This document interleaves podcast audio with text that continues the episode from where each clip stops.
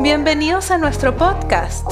Somos Dynamic Devs. Creamos tecnología, creamos innovación y lo hacemos junto a ti. Hola, mi nombre es Jonathan González, soy el CEO de Dynamic Devs y estoy muy contento de empezar esta segunda temporada con ustedes y bueno, aún más contento de tener un, invitado muy especial. Va a ser un podcast bastante técnico de esos que, me gustan. Vamos a hablar de Site Reliability Engineering, de monitoreo y alertas y acá tengo a Gabriel Banch, eh, un DevOps SRE Engineer. Eh, muy experto en, en todo esto, lo que son las tecnologías de alertas y monitoreo. Con experiencia, ha trabajado en Rappi. Bueno, hemos trabajado juntos también. He tenido ese placer de compartir bastante infra como código con él. Así que bueno, aquí lo tenemos. Hola Gabriel, ¿cómo estás? Hola John, ¿qué tal? ¿Cómo te va? Eh, Todo muy bien por acá. Muchas gracias ante nada por esta fabulosa entrevista. Muy emocionado de compartir eh, este, esta nueva temporada. Eh, y sí, realmente el tema de hoy es bastante interesante, ya que, que, bueno, todos nos interesa el tema de monitoreo, métricas, alertas. En verdad, bueno, a mí me apasiona bastante ese tema. Para saberle, hacerle saber un poco al público general, yo llevo ya alrededor de unos 15 años en, en, el mundo IT. Comencé más que todo eh, de developer, front-end, back-end, cubrí varias posiciones pero al final de todo me quedé con, con, esto de DevOps y, y, CRE, ya que, bueno, me apasiona mucho todo lo que son el sysadmin, el cloud, el networking, vulnerabilidades y, y, bueno, sobre todo el tema que vamos a discutir hoy, monitoreo, alertas y notificaciones. Qué bueno que describes lo que, lo que ha sido tu carrera profesional igual, o sea, eres alguien que tiene el perfil de desarrollador igual, si tuvieras que tocar código, lo haces. Y eso es algo que quiero, que quiero investigar bastante contigo y que nos cuentes un poco de tu experiencia, especialmente para aquellas personas que quizás no han, todavía no saben programar, pero esta línea de SRE y la cultura DevOps llaman la atención. ¿Qué se necesita para convertirse en un Site Reliability Engineer? O también empecemos, por favor, para los que no conocen, ¿qué es un Site Reliability Engineer? para ser eh, un profesional de, esta categoría, realmente tienes que tener un background, no es algo que, que, aprendes en un curso, sino es algo más que viene dado por la experiencia de los años. También te lo da mucho la experiencia participando en el desarrollo de aplicaciones de alto tráfico, diversos proyectos, eh, tocando mucho código, siendo muy meticuloso y, detallista, sobre todo en la parte de la curiosidad, saber cómo funciona, por qué y si falla, cuáles son esas fallas, porque porque está pasando eso y obviamente lo más importante, cómo solventarlo. Para los, aquellos quienes eh, se interesan en la carrera, bueno, mucho tiene que ver con la parte de autoestudio, eh, leer mucho, eh, practicar mucho, hacer mucho la parte de los tutoriales, tratar de especializarse al menos fuertemente en un lenguaje robusto para tener buenas bases y, poder afrontar problemas de, en las aplicaciones reales y poder solventarlas. Esa es más, más la visión. Muy bien. Y todos estos eh, perfiles que sí son bien fuertes en todo lo que es las disciplinas relacionadas con administración de sistemas, si bien saben mucho de infraestructura, networking, ¿considerarías mandatorio a esas personas también agregar la programación en sus habilidades para hacer un SRE? No sé si tanto como mandatorio, pero eh, lo que sí es cierto es que si, si quieren, quieren cubrir una posición de, de esta envergadura, eh, mientras más skill de programación tengan, van a tener más probabilidades de, de quedar. Eso los reclutadores realmente les llama mucho la atención porque son como que las bases fundamentales de, del funcionamiento de, de, una aplicación. Entonces, no tanto como mandatario, pero a medida que estos skills son más profundos, incluso una vez que ingresas a, a, a, la posición, tienes, tienes mayor efectividad en la solución de, de los problemas. Incluso parte de nuestro día a día también, pese que no somos developers como tal, mucho tiene que ver con las automatizaciones. Estas automatizaciones vienen dadas por script, bien sea Python, Bash, Shell o eh, también puede ser eh, infraestructura como código con Terraform, CloudFormation, Ansible. Eh, todas estas estos lenguajes también tiene que ver mucho la lógica de, programación y, por supuesto es, un excelente punto positivo que, tú la sepas usar para poder desarrollar muy bien tus actividades y, automatizar eh, a plenitud todas las herramientas. Wow, qué interesante. Me parece súper bien. Igual nombras un conjunto de herramientas que ojalá los escuchas, tomen notas. No podemos profundizar en todas como ellas, pero son muy interesantes. E igual lo que, lo que empezaste a comentar y abrirte en la conversación pareciera que programar es necesario, ¿eh? pero muy bien. Eh, así que yo lo considero súper importante en todos los skills. Ahora yo tengo mi corazoncito de programador que, bueno, siempre lo, lo saco, ¿no?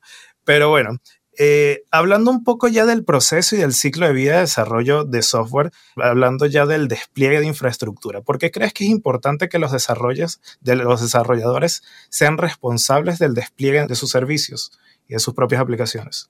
Mira, esto es súper importante ya que a veces eh, esto se quiere delegar a un cierto grupo de personas por, por ser, digamos, una figura de autoridad de cierta forma en el cloud eh, los que controlamos todo lo que son los despliegues, pero debemos delegarle esto en la medida de lo posible a los mismos desarrolladores porque ellos son eh, principalmente los que mejor conocen su código, los, los que mejor saben cómo qué puede fallar, qué no puede fallar y sobre todo que ellos puedan eh, asegurar que después de un despliegue quedó todo bien, dar el, el ok y sobre todo, y, creo que es el punto más importante, es que empresas que crecen muy rápido, e, este proceso se lleve a cabo porque se pudiera llegar a un estancamiento, porque en empresas que crecen muy rápido, se integran muy rápido desarrolladores y puede crecer no orgánicamente, y lo propio sería que el crecimiento sea orgánico y que todo tenga un mayor control de esa forma.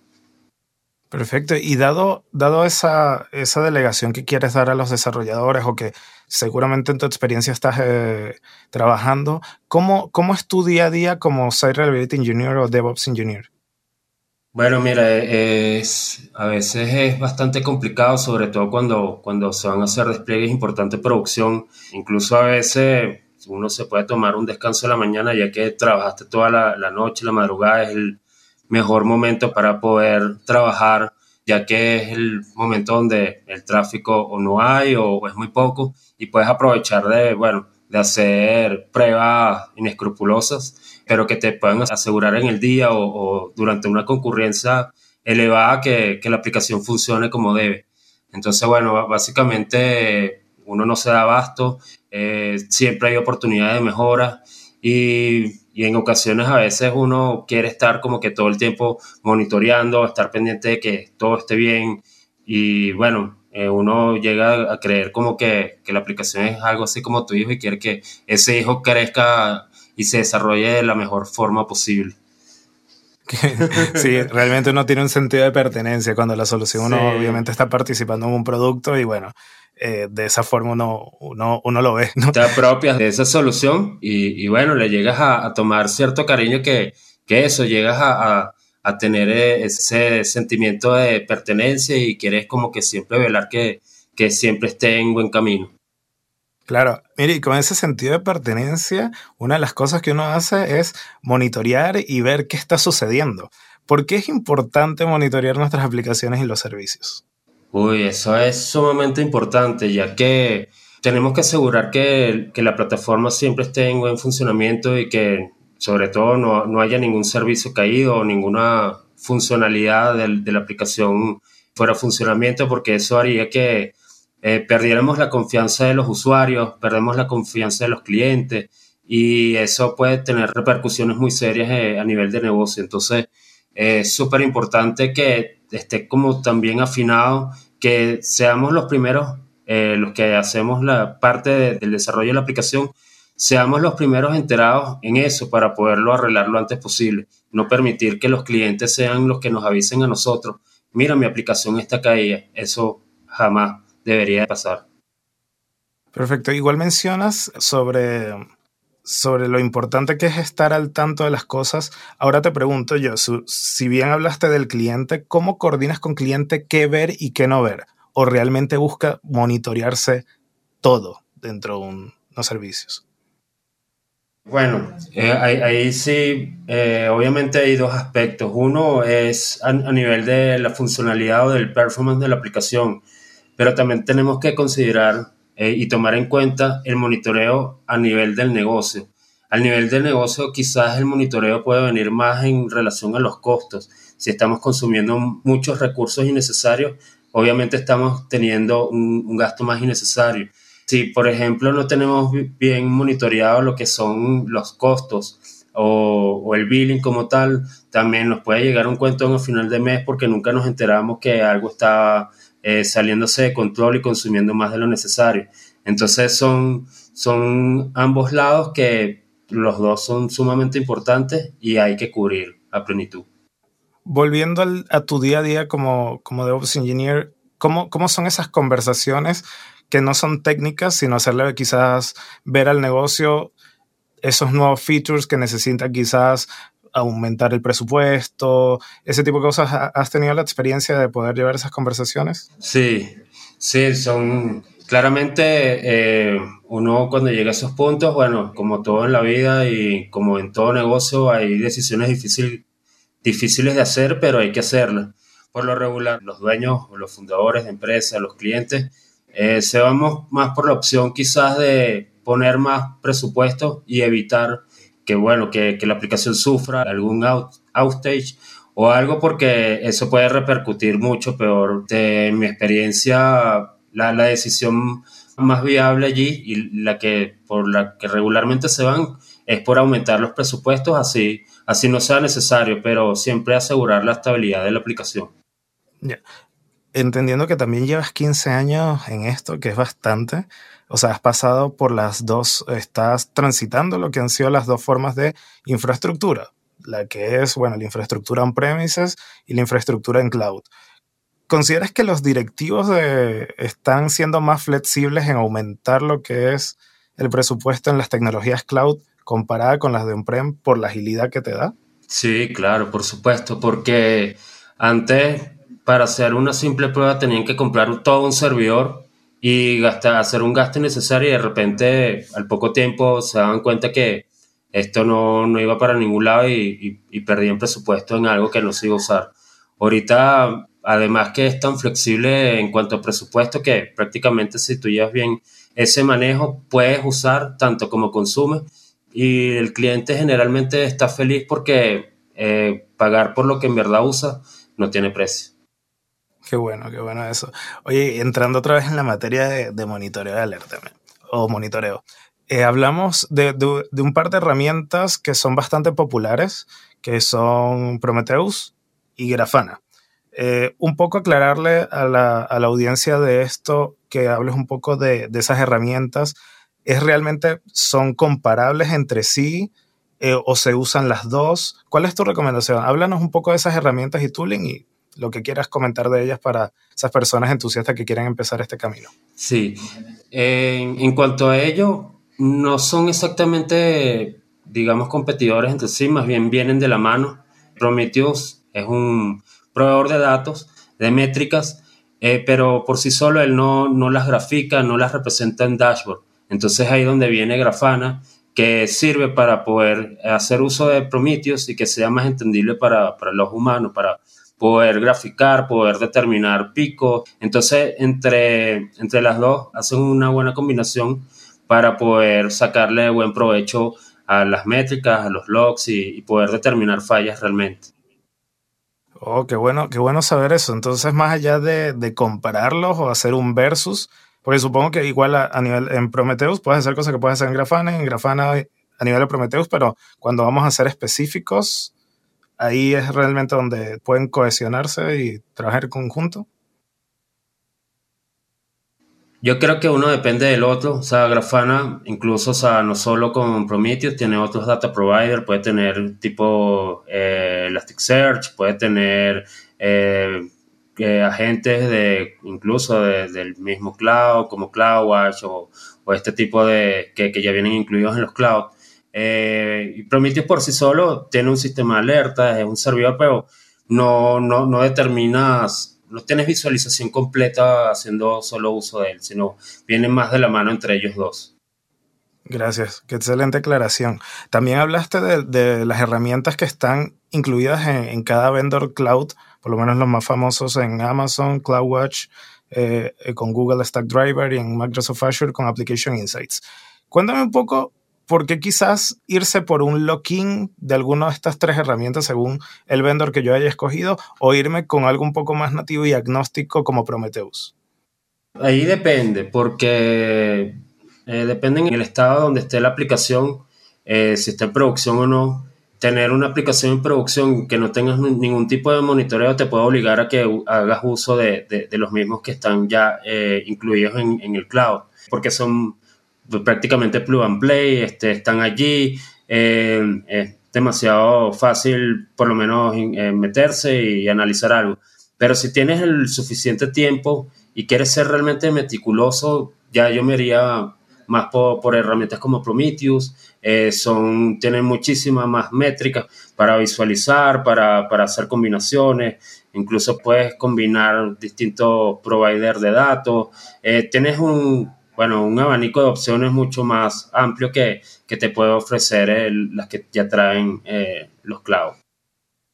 Claro, es decir que em, si yo tuviera en una organización distintos vendors de cloud, en Prometheus yo puedo tener, o sea, importar tanto un CloudWatch como un Application Insights y que convivan en... Sí, totalmente. En un solo... Totalmente, y eso es lo que también hacen de, sobre todo Grafana, porque ya, ya él puede, Grafana pudiera incluir Prometheus, pero también puede incluir los demás, puede incluir eh, CloudWatch, eh, cualquier otro proveedor de datos, incluso puedes hacer este, mezclas entre ellos para sacar más métricas y más gráficos.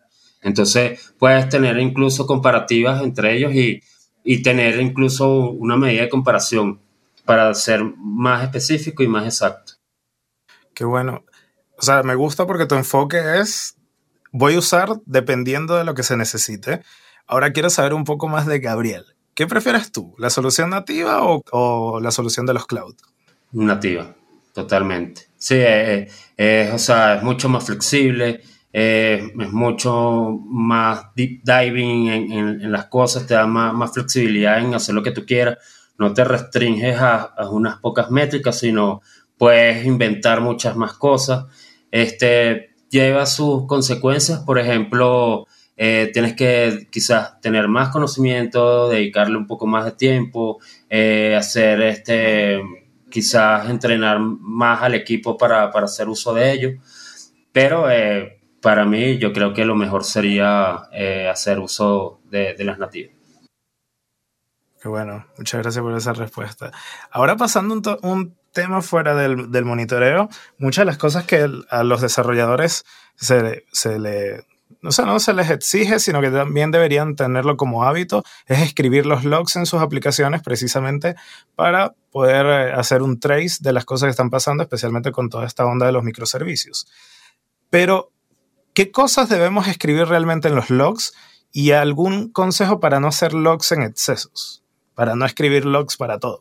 Sí, yo creo que lamentablemente lo que más debemos escribir son los errores debemos hacer un buen manejo de, la, de los exceptions para determinar el, este tipo de, de, comportamiento, si es un 404, si es un 500, si eh, este tipo de errores son los que realmente nos van a dar más insight de, qué está pasando, cómo arreglarlo. Más que siempre, por ejemplo, eh, y más a, la segunda parte de la pregunta, para evitar logs innecesarios, hay muchas veces que acostumbran a, a tener un health check eh, siempre logueando, estoy bien, estoy bien, estoy bien. Eh, es innecesario saber que siempre una aplicación está bien. Mientras no te informe que está mal, ya tú sabes que está bien. Entonces, prevenir, lamentablemente, el uso de los logs buenos. Estoy bien, estoy conectando, estoy quizás hacerlo una vez para determinar que la aplicación llegó a tener una conexión a la base de datos, eh, que está levantada, que, que, empezó a correr bien.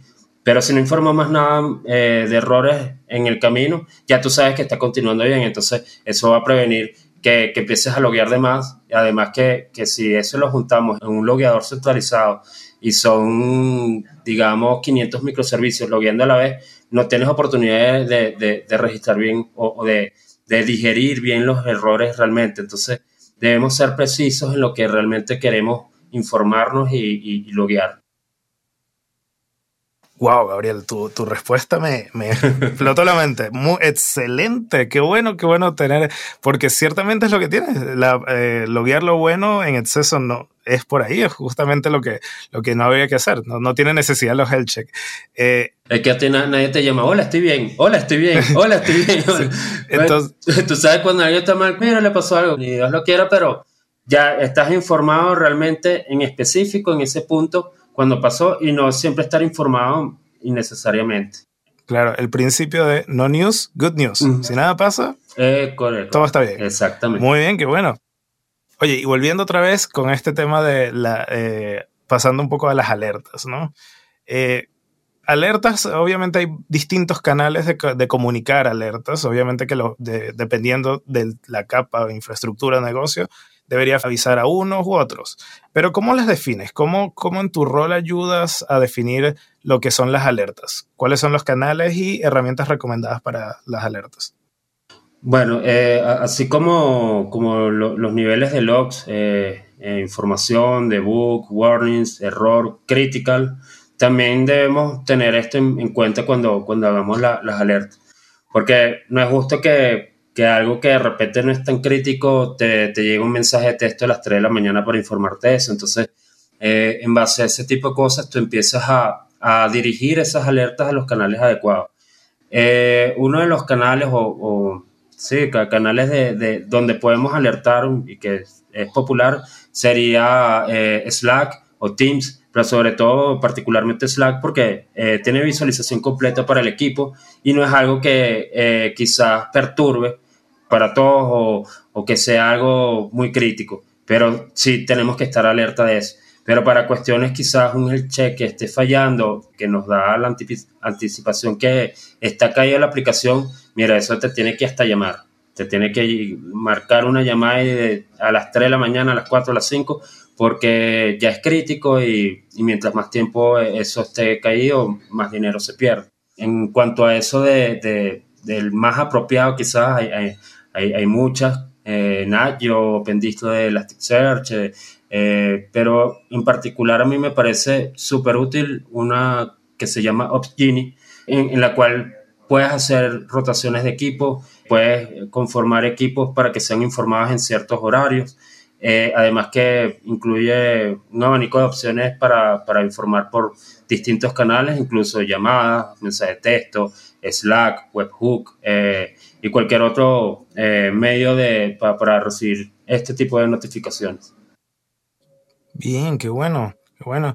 Y, o sea, en la parte de alertas creo que abarcaste todas las dudas que, las dudas que tenía, así que gracias por el tooling y las recomendaciones. Igual recuerdo a la audiencia tomar nota de cada uno, visitar los sitios de, de cada uno. Muchas de las herramientas que menciona eh, Gabriel, eh, unas están graduadas, otras están en otro proceso de, de, de graduarse en el Cloud Native Computing Foundation. Así que súper importante lo que él menciona. Muy bien, muchas gracias, Gabriel. Oye, para finalizar, nosotros con todas las personas que vienen y nos visitan a nuestro podcast, siempre culminamos eh, esta entrevista con algo off topic que tú quieras hablar. Tanto alguna película que quieras recomendar, alguna serie que estés viendo, algún libro, algún videojuego, todo. Acá la, la pregunta es, ¿qué estás haciendo últimamente en tus tiempos libres prácticamente? Si tienes algo que recomendarle a la audiencia. Mire, yo creo que eh, hacer ejercicio, hacer ejercicio, eh, me agrada montar bicicleta y más ahorita que a veces nos encierran con el tema de la pandemia, cuando nos dan la oportunidad de poder salir, aprovechar de, salir para, para, para, fluir, para tratar de, de botar todo, todo el estrés que nos cargamos cuando usamos todas estas herramientas este, y que cuando lleguemos otra vez a nuestro sitio de trabajo estemos liberados eh, relajados y podamos seguir desenvolviéndonos muy bien en nuestras actividades de trabajo. Qué bueno. Voy a, voy a tomar tu consejo, aunque el hábito es, es difícil. y, y, otra última pregunta. El, el último consejo que le darías a una persona que ya escuchó todo este episodio y lo quieras motivar para decir, bueno, el camino que quisiera tomar es Site Reliability Engineer o DevOps Engineer, independientemente del nombre. Quiero empezar a hacer esto. ¿qué le, consejo le darías? Mm, bueno, eh, que se ponga a estudiar bastante, que se ponga a practicar, no importa cuántas veces falle. Eh, es una carrera que tiene una gran demanda ahorita en, estos tiempos actuales. De hecho, eh, incluso para los reclutadores les resulta difícil conseguir este tipo de posiciones. Entonces, los animo a que, a que construyan esta carrera, estudien en general todo lo que son los skills de programación, skills de networking, incluso de seguridad, vulnerabilidades, eh, el manejo de control de versiones, todo lo que tenga que ver en, en la implicación del desarrollo de las aplicaciones que traten de profundizar y, estudiar todos estos skills. Perfecto, Gabriel. Muchas gracias. Muchas gracias por aceptar la invitación. Muchas gracias por estar con, nosotros y bueno, aclarar muchas de las preguntas. Gracias a ti. Que bueno, espero tenerte nuevamente acá en el podcast y bueno, muchas gracias a todos. Chao, Gabriel. Gracias, gracias, John. Gracias, audiencia. Los esperamos en el próximo episodio del podcast de Dynamic Devs. Creamos tecnología creamos innovación y lo hacemos junto a ti.